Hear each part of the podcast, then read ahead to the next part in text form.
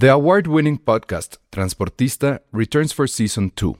This time, we'll meet Beto Coral, who has lived his whole life in pursuit of one thing justice for his father, a police captain. Captain Coral was mysteriously murdered shortly after leading the search block that captured and killed notorious drug lord Pablo Escobar. Listen to Transportista Who Killed Captain Coral? Available on the iHeartRadio app, Apple Podcasts, or wherever you listen to your podcasts. I'm Sandra, and I'm just the professional your small business was looking for. But you didn't hire me because you didn't use LinkedIn jobs. LinkedIn has professionals you can't find anywhere else, including those who aren't actively looking for a new job but might be open to the perfect role, like me. In a given month, over 70% of LinkedIn users don't visit other leading job sites. So if you're not looking on LinkedIn, you'll miss out on great candidates like Sandra. Start hiring professionals like a professional. Post your free job on linkedin.com/people today. Escuchas, escuchas un podcast de Dixo. Escuchas Filmsteria con el Salón Rojo y Josué Corro. Por Dixo, Dixo, la productora de podcast más importante en habla hispana. Y bueno, bienvenidos de vuelta a Finsteria. Y ahorita haremos un gran enlace con nuestra... ¿Cómo decirlo? Un enlace psíquico. No, no, no, no es embajadora, eh, tampoco es corresponsal, pero ya han notado que, como dijimos al principio del programa, Cristina Vales no está con nosotros, está en Acapulco, disfrutando del preverano de, de, este, de este año. Pero bueno, ella es la única de esta mesa que ha visto el libro de la selva. Entonces vamos directamente con ella para que nos platique rápido antes de que se suba la banana, sin albur, sin albur, sin albur. Eh, ¿Qué tal le pareció esta película? Y de ahí nos vamos a seguir para platicar de otras cosas, sobre todo del doblaje, que es algo que está, que según sé, está bastante padre. Entonces, Chris, ¿cómo estás? Hola amigos, ¿cómo están? Ando acá por la playa tomándome unos daiquiris y así. Daiquiris, no, bueno. No, pues la película está muy padre, ¿eh? la verdad es que yo no esperaba mucho y no soy muy fan de, de lo que está haciendo Disney con las live action, como que siempre mataban esa esencia de tu infancia, ¿no? O sea, hasta en Maléfica que le quisieron dar un giro ahí medio interesante, no, no acabó de cuajar, pero esta, esta siento que sí, o sea, siento que sí le cambian ciertos elementos de la trama, pero sí mantiene esa esencia que hace el libro de la selva, el libro de la selva. Y pues es que tiene un director que, que tiene experiencia en, un- en una película grande y en una que es mucho más chiquita y que se enfoca más en la historia. Entonces la combinación de las dos cosas hizo que la película pues funcionara bastante bien, aparte de que se ve pues espectacular, han visto los cortos. Se ha hablado mucho de eso, de- del tema de cómo maneja la, la acción viva con el CGI e incluso, bueno, yo he leído ahí algunos artículos muy elogiosos que dicen que está John Favreau en esta película está reformando o es un renacer de los blockbusters, de la animación por computadora, etcétera. ¿Es demasiado el entusiasmo o tú dirías que sí hay, hay aquí algo grande? Pues yo creo que sí es distinto a, a todo lo que vemos. O ya estamos muy acostumbrados a ver películas como de superhéroes y todas estas cosas. Y sale esta que está realmente buena, o sea, bonita y muy bien hecha. Y si dices, mira, o sea, sí pueden hacer algo, aunque no es una historia original, sí pueden hacer algo de mucho más corazón que que se que pues que trate de cambiar un poco hacia dónde van las historias, ¿no? O sea, sí está, sí, la verdad, y lo CGI, o sea, la combinación de todos los elementos sí está muy, muy cañón. Ya la verán y me dirán, pero, pero a mí me sorprendió y no soy tan fan del libro de la selva y me gustó mucho, la verdad. Oye, entonces aquí podemos decir que por primera vez en mucho tiempo quizá eh, el CGI y todo la millonada de dólares que le invirtieron a esta parte no es solamente un capricho, tiene que ver con la película y creo que tiene que ver incluso con la esencia del libro Rudyard Kipling que es eh, esta fusión entre hombre y naturaleza. Entonces creo que eso es... Pude ir al set visit y sí se veía algo espectacular, ahorita que nos los confirmas, pues ya, es como casi casi lo que hemos pensado como la apuesta visual del verano. Pero ahora sí, háblanos del doblaje, ¿qué tal está? ¿Extrañaste ver las- escuchar más bien las voces en inglés que traen un cast impresionante? ¿Qué tal estuvo ahorita lo que pudiste escuchar? O sea, obviamente sí lo extrañas y más yo que a mí me encanta ver, aunque no lo entienda, como el, doblaje original porque le dan la intención, ¿no? Esa intención desde a quién escoges, por qué lo escoges y todo.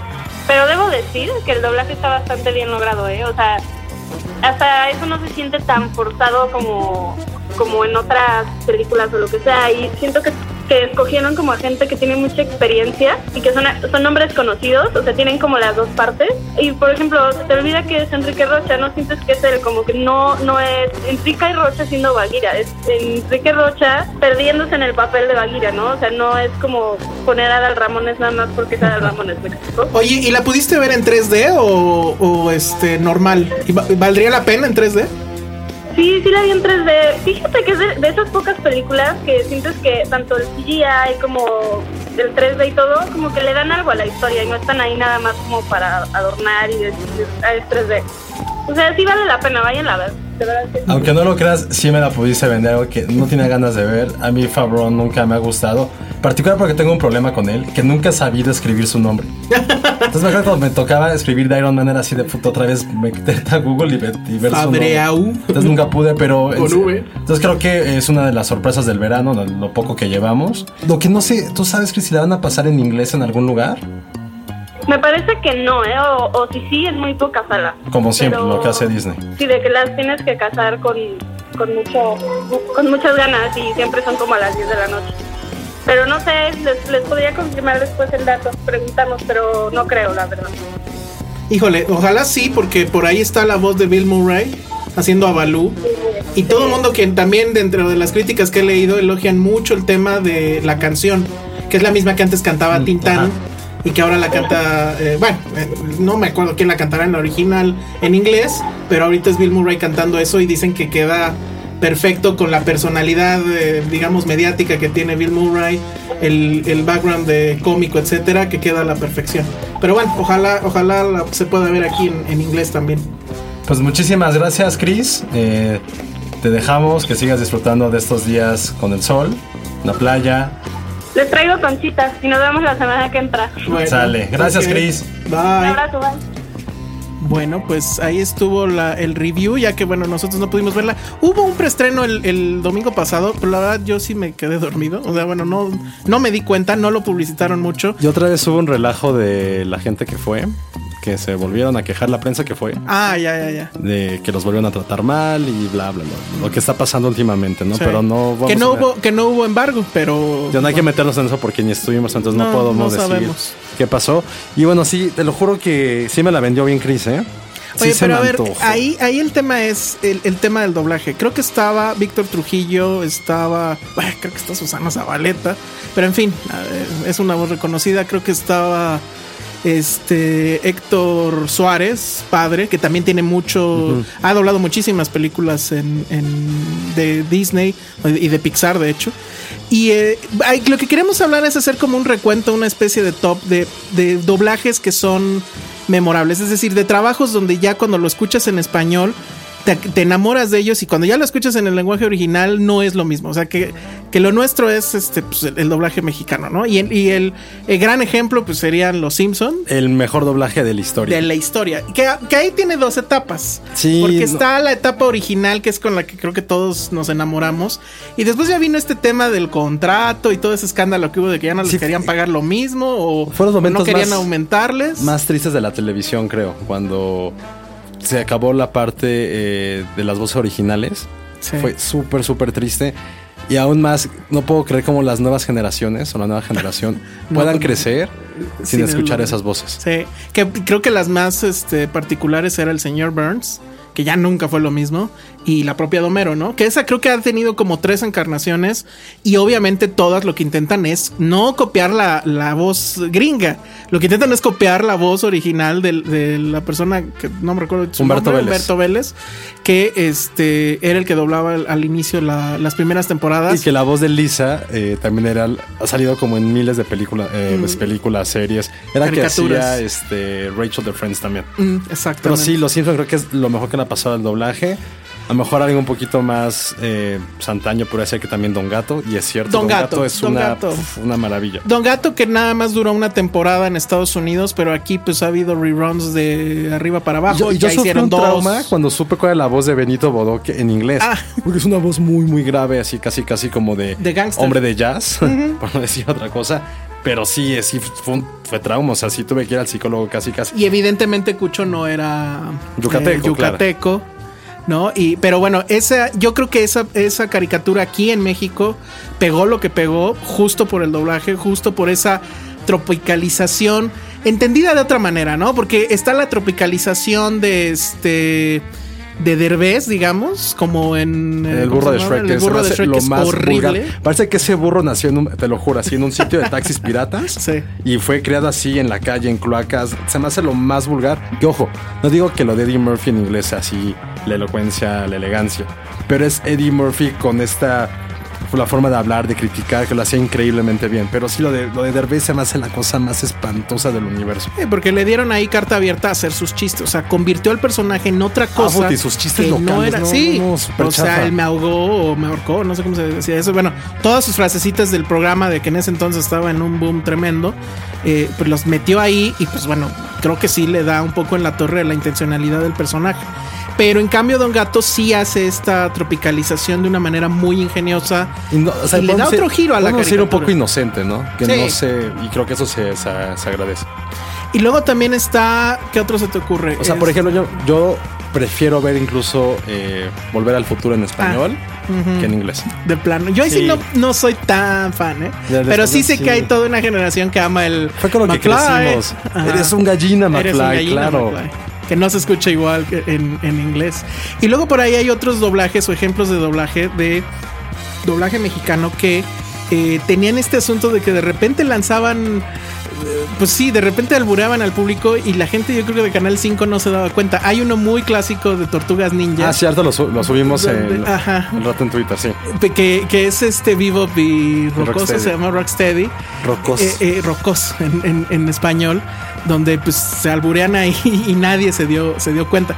Que eso también era padre, ¿no? Como que el- el- la banda de doblaje de esa época echaba mucho relajo, o yo creo que sí lo hacían en drogas o en alcohol o en algo que era, lo hacían fabuloso. Y bueno, eh, ustedes díganos eh, cuáles son como las únicas eh, series o películas que pueden ver en español, que la verdad sí son muy pocas, hay que ser sinceros. Y ustedes coméntanos cuál es la que pues pueden soportar e incluso les gusta. Insisto, creo que todo el mundo va a decir Los Simpson y Los años maravillosos. Ah, que es la ¿En misma que es la misma voz del hombre que siempre hace a, de- a Bruce Willis. Ajá. Pero Eso sí lo esa es- esa es muy buena. Hay un actor que hace siempre a Bruce Willis, a Will Smith A Will Smith, a, y ¿quién? a este, Jim Carrey Ajá. y por ah, y a George Clooney. Sí, Es siempre como son una voz un poco suavecita. Digo, sí, George Clooney no habla así, vaya. Pero bueno, bueno, pues ahí está. Vamos a una pausa y regresamos. Escuchas un podcast de Dixo. De Dixo. Hola, bienvenidos al podcast número 3 de Filmsteria. Yo soy Josué Corro Yo soy Alejandro Alemán, arroba el Salón Rojo, como mejor me conocen. y vamos a pasar a lo siguiente. En el podcast pasado dejé mi participación en un cliffhanger Ah, sí, chafísima como The Walking Dead. Como de The Walking Dead. Es muy penoso, sí, Lo que vas a confesar en pero lo tengo que decir porque ha sido un día muy negro para mí, bastante triste. Eh, eliminaron al Barcelona del, de la Ah. Champions, lloré, sufrí. Viene de negro, de hecho. vengo de negro. Y eso es raro en él. Casualmente fue un muy mal error en la mañana, pero aquí les va. Tiene que ver con algo que hablaremos en el segundo bloque. Y que también, hay que recordarlo, Cristina Vales eh, no está, eh, está en Acapulco. Al ratito haremos enlace con ella. Y bueno, no me da mucha, no me da pena, pero yo fui Boy Scout. Fui un niño Boy Scout, la verdad. Y esto lo confieso, no sol- solamente para, no para que se burlen, pero Superoso. lo van a hacer, no pasa nada. Los ñoñazos de los Boy Súper Scouts. Eh, sino porque los Boy Scouts son un poco basados en el libro de la selva. A ver, ese es un dato que yo no sabía y no entiendo. ¿Cómo está, cómo está esa relación entre el libro de la selva, película que obviamente se va a estrenar este fin de semana, como ustedes seguramente saben, en un. Pues es remake, técnicamente hablando, de eh, aquel clásico de Disney y que ya había sido llevado al cine anteriormente, creo que por ahí de los 40 o algo así.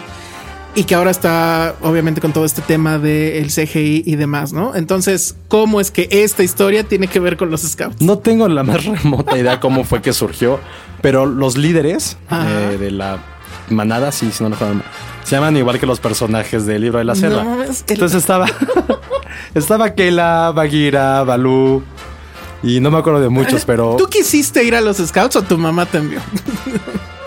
pues, Porque según yo, los scouts es así como de ya no aguanto al niñito en verano aquí dando lata y lo mandas a los scouts para que los papás puedan descansar y no sé. Preguntas cuando ya sabes la respuesta. O sea, no creo que haya un niño que diga, sí, mis sueños ¿Quién eran los sabe, scouts". Josué? No sé. Yo sí te veo como que, ah, yo quiero hacer tiendas de campaña con tres palos. No, de- ahorita no puedo seguir la naturaleza, todo me da alergia, eh, odio acampar, o sea, a lo mejor fue algo que dejó ese trauma, pero así se llamaban los... Pero los- ¿cuáles eran los nombres? A ver, yo ni siquiera me los Aqu- O sea, Balú, Aquila, que es como el líder de la manada del lobo, Balú, que es el oso, Bagheera, que es la pantera, y son de los que me acuerdo, la verdad. ¿no? Y así te tenías que referir a ellos. Claro, y ya No, acababa como la sesión y ya tenía el nombre normal. Hola Alejandro, hola Josué, pero en el momento eran, eran ellos. Y sí, pues así pasaba. Incluso tenías como tus parchecitos, que a lo mejor hay alguien... Como de up. Exacto, eran, como el niño gordito de y up. eran como de lobos. Y tú tenías tus parches. Sí, claro, yo era el de la amarilla, era el primero. Porque llegué a ser como líder de mi cosa amarilla. No sé cómo, te juro, no me acuerdo cómo se llama. Pero ¿y si te Era el ganaban? primero. Te ganaban los parches según lo que hacías. O Sí, sea, tenías si eras buena persona te daban cosas. Sí, claro que es así, no pasa nada. Y lástima que Moonrise Kingdom no salió cuando era niño, porque lo he Ah. hecho con mucho, mucho orgullo que era. Ahora entendí por qué tu fandom por, por Rise Kingdom. No, no, fue, no es por eso. Moonrise Kingdom No, es bueno. una joya. Lo voy a decir. Si los niños de, de, de Moonrise Kingdom hubieran seguido juntos para toda la vida, hubieran protagonizado la película de amor de Michael Haneke. Siempre lo dije. Ay. Siempre lo dije.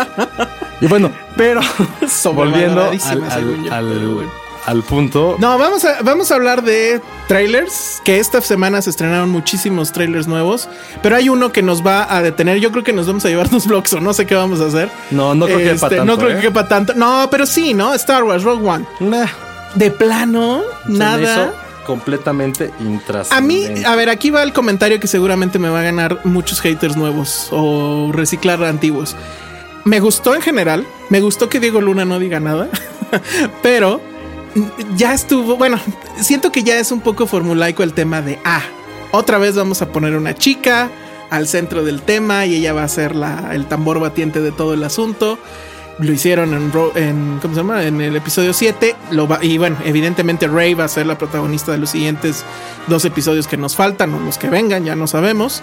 Y en este caso, que es el primer spin-off que está, porque mucha gente está confundida y decía dónde está Rey y demás. Este Rogue One sucede antes de episodio 4, entre 3 y el 4. Y lo que nos va a narrar es cómo eh, los rebeldes eh, se hacen de los planos para destruir la estrella de la muerte. ¿Sabes qué? Que nos habían dicho. Ese es que muy bueno, gente. porque necesitamos saber quién fue el maldito ingeniero que hizo la peor estrella de la muerte. O sea, acuérdate que es con un solo disparo de luz Sí. que destruye una cosa que eran como ocho, ta- tamaño de ocho veces la Tierra. Sí. O sea, dime como que... es- no, o sea, No, y que ¿a qué además el mismo flow viene tres veces, o sea, bueno, dos veces. Ah, claro. más. O sea, en la, en la segunda estrella de la muerte y en la super mega estrellota de la muerte, que es exactamente lo mismo. Sí, es- apuesto que el ingeniero no va a estar ahí. Seguramente estudió por correspondencia. por Pero bueno, es la está, estrella. vimos por ejemplo que está Mon Mothma, cómo se llama, sí, la, la, pues es general o no Sí, eh, sí, sí. ¿no? Que se ve igualita, algo que al parecer es Palpatine.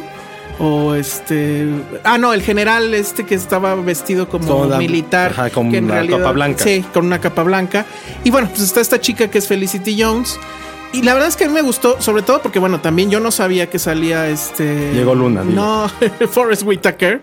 Go- Está padre que esté Ghost Dog Ghost Dog, ahí. es lo- pero. No, es un gran actor. Y Diego Luna, pues quién sabe qué hará, porque en este primer eh, teaser, que en realidad es un teaser, pues no es un trailer, pues no dice mucho. Yo sí me emocioné, perdón. O sea, sé que no debiera, Tú- porque me pasó. Hablamos de fanboys en el primer programa. Estás De Star Wars, de Star ¿eh? Wars no lo niego. O sea, yo sí soy bien, pero, o sea, episodio 7 A ver, no me ¿te- gustó. Te, te faneaste cuando fue esta de la caricatura El ataque de los clones? No, no tanto.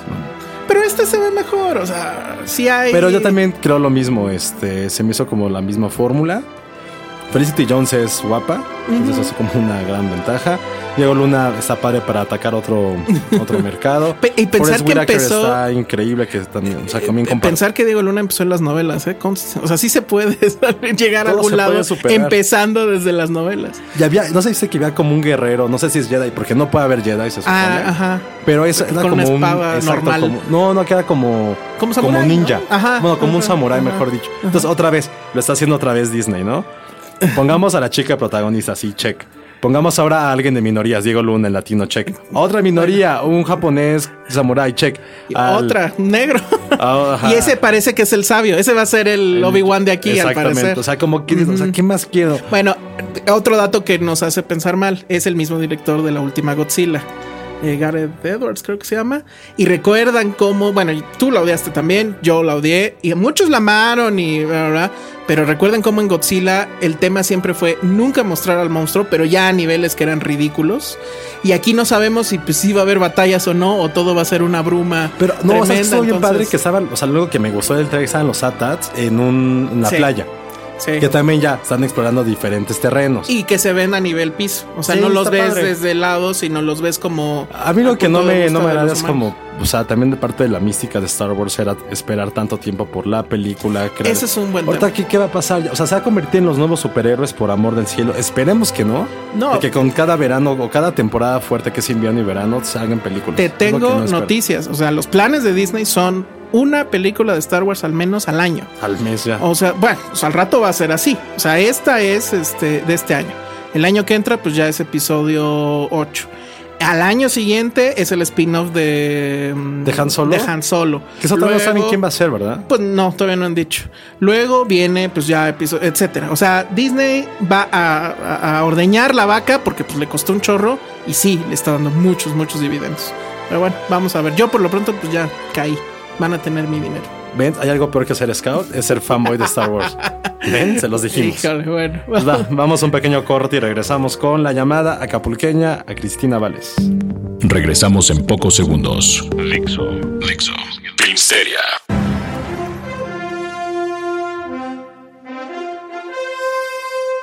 Estamos de regreso aquí en Filmsteria y vamos a hablar de los estrenos. Bueno, ya hablamos del libro de la selva con Chris Vales eh, vía remota. Y la otra película que también se estrena este fin de semana, que llega un poco tarde, eh, pero la verdad es que vale muchísimo, muchísimo la pena. Y además es una película que vale mucho verla en el cine. Sé que ya anda por ahí Ah, el mega con rumor, ¿no? su, ajá, con su pirata favorito es muy probable que ya haya algo. Pero la verdad es que se estarían perdiendo de una gran experiencia si no la ven en el cine y estamos hablando de Cloverfield. Bueno, esto que se llama 10 Cloverfield Lane, en español Avenida Cloverfield 10, que es una especie de secuela y no tanto de la película que llevaba el mismo nombre que era de mil... De no, ya era 2008. La de Cloverfield fue 2008, justo. 2008. Y que en este caso, de entrada, mucha gente cree que es la, la secuela así directa, no tanto, en realidad es algo que sucede al mismo tiempo que la Cloverfield la original, uno, dos, no hay esta cámara subjetiva. No es fan footage, por fin. No es fan footage, que yo creo que esa era la, la queja más eh, sonada de, de- o la crítica más sonada de aquella película. Esta es una película completamente diferente y que digamos que trae el nombre Cloverfield sí como una estrategia de mercado y que en sí misma es también un spoiler. Porque, bueno, ¿de qué va la película? Es, eh, es- son tres personajes que están encerrados en un búnker de estos que, que hace la gente para los ataques nucleares. Está por ahí el personaje de... eh, ah, se me fue John Goodman.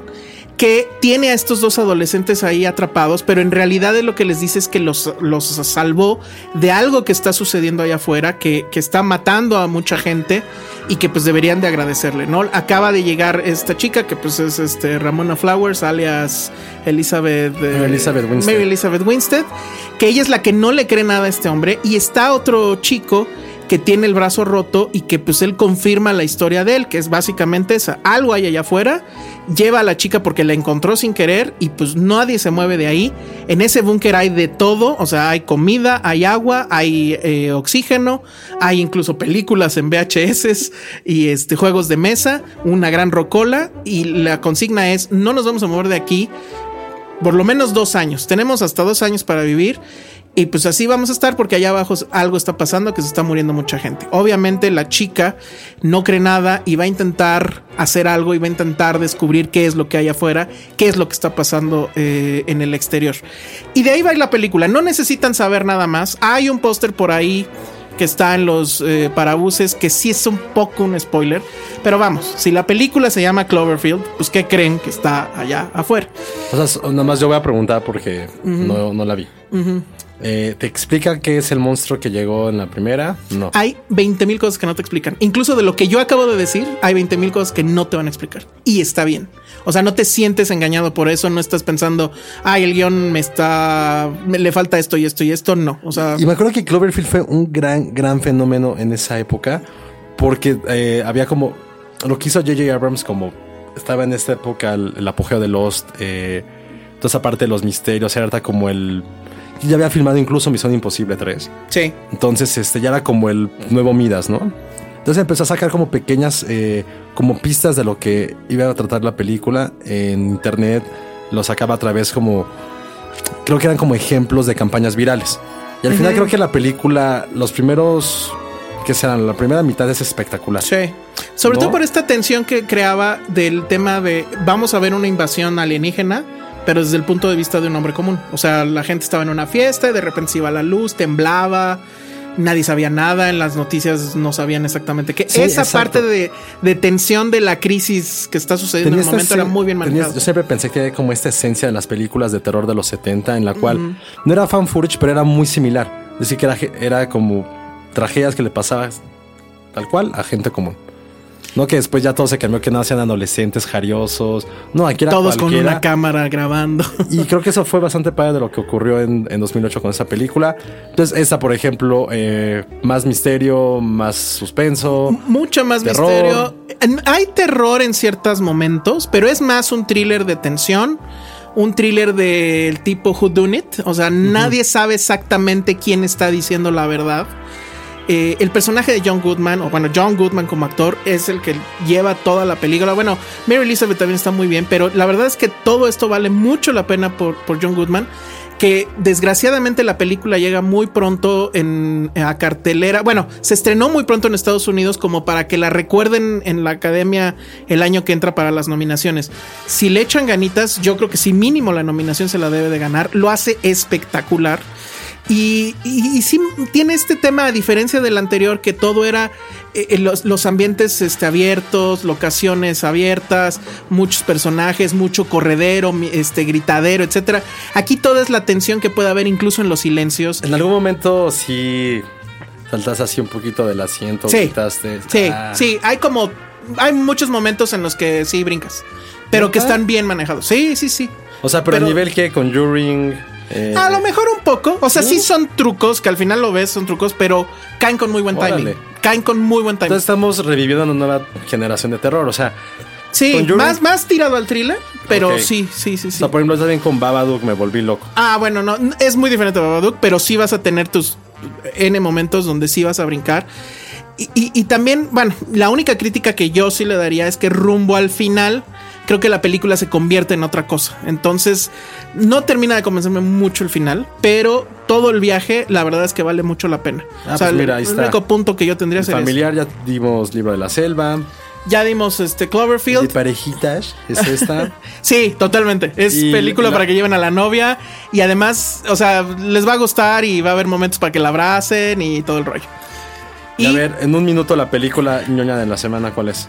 No, pues no es ñoña, la verdad es que está bien. Eh, tampoco, lo que pasa es que está muy mal vendida.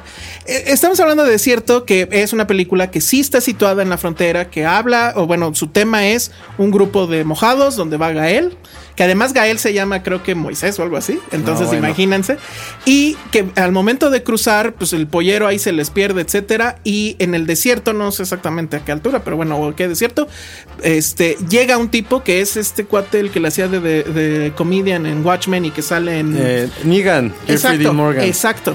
Llega con un rifle y pues los empieza a cazar, literalmente. Entonces, la película, pues la han querido vender como un asunto de la migración, etcétera, etcétera. Es una película de acción. Y es una película de acción bien hecha. O sea, llena de clichés, sí. pero está muy bien hecha. Jonás Cuarón, yo creo que sí, ya está, o sea, bueno, ya tiene muy bien plantado sus pies en Hollywood y podría hacer cosas ya más tiradas hacia Hollywood y menos con esta onda disque social. Esta es la mayor revelación del mes. No puedo creer que hayas dicho eso. Sí, es una, es una buena película. Y, Gael está muy bien y los dos están muy bien y hay tensión. A los cinco minutos ya planteó la situación, ya hay tensión y es simplemente dejarlo rodar. Yo vi el tráiler y así, si soy sincero, ya estoy un poco harto de esas tipo, de ese tipo. Ya, ya, sin nombre bien, la Juana de Oro bien, ya, por favor, ya hay miles más de temáticas que nada más hablar de es que no habla de eso. o sea, podría haber sido en la frontera de un lugar de Star Wars y que se enfrentan dos monos. Ven, otra vez Star Wars, ya basta. No, bueno, pensándolo en llevarlo a otro lado. O sea, la verdad es que no es una película de migración, es otra cosa. Muy bien. Pero bueno, pues bueno, ahí están las tres recomendaciones de este fin de semana.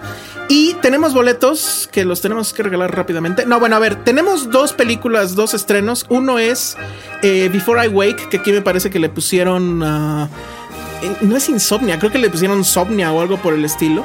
Y que eh, es una película de terror donde sale el chavito este de Room, no me acuerdo de su nombre, que él es un eh, huérfano que lo adoptan en una familia donde se les murió el hijo y pues ya se imaginarán qué pasará cuando se va al cuarto de ser niño. O sea, es como inteligencia eh, artificial un poco. Pues un poco, pero en clave de terror muy cañona. Y después también tenemos otra película que se llama eh, Eye in the Sky. Aquí la verdad es que no me acuerdo cómo le, pusieron, pero es esta película donde sale Helen Mirren, eh, enemigo invisible. que es, tiene que ver con un asunto de guerra y de cómo el gobierno de los Estados Unidos está empezando a usar este, los drones para atacar y demás. El tema es que las dos películas son el mismo día, es decir, el próximo jueves, entonces van a tener que decidirse por una o por otra. Pero entonces, igual que le hicimos la vez pasada, simplemente mándenos un correo a finsteria.gmail y en ambos casos díganos nada más qué película quieren ir a ver. Y que respondan, dijeron Bu o... Quien entienda esa broma, porque hablamos de los Simpsons hace rato, se va a ah, llevar eso. Ok, va, va, va, va. Perfecto. me gusta eso. O Exacto. Está muy difícil. Quien complete. Yo digo que no. Si son fans de. no, ¿qué pasó? ¿No saben allá? dejamos esa u otra.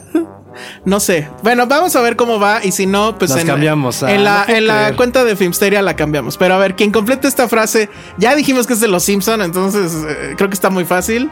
Dijeron Bu o. Entonces se van a, esta premier que es el jueves próximo.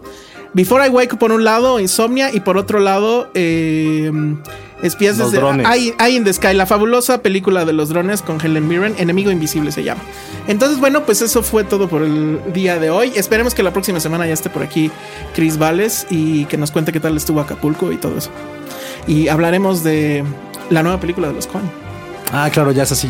Sí. Sí, sí, sí. Sí, esa sí esperamos que la veamos todos al unísono para que podamos comentarla completo. Bueno, redes sociales. Eh, arroba Filmsteria, que es el mismo de este podcast, y la mía, Josué-Corro. Arroba el Salón Rojo y nos escuchamos la próxima semana. Hasta luego. Muchas gracias. Bye. Bye. Dixo presentó Filmsteria con el Salón Rojo y Josué Corro. Hey, it's Paige DeSorbo from Giggly Squad. High quality fashion without the price tag. Say hello to Quince. I'm snagging high-end essentials like cozy cashmere sweaters, sleek leather jackets, fine jewelry, and so much more. With Quince being 50 to 80% less than similar brands. And they partner with factories that prioritize safe, ethical, and responsible manufacturing. I love that. Luxury quality within reach. Go to quince.com slash style to get free shipping and 365 day returns on your next order. Quince.com slash style.